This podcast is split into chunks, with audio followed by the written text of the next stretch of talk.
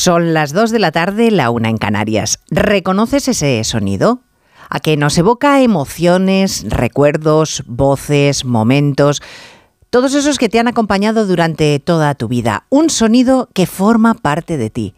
El sonido de la radio.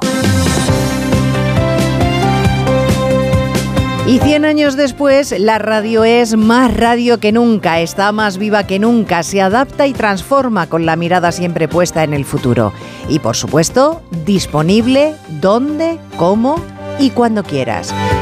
Por eso desde Noticias Mediodía, desde Onda Cero, queremos desear a todas las cadenas, a los oyentes y a los anunciantes un feliz día de la radio. Llevamos 100 años emocionando y solo es el principio. Onda Cero. Noticias Mediodía. Elena Gijón. Buenas tardes.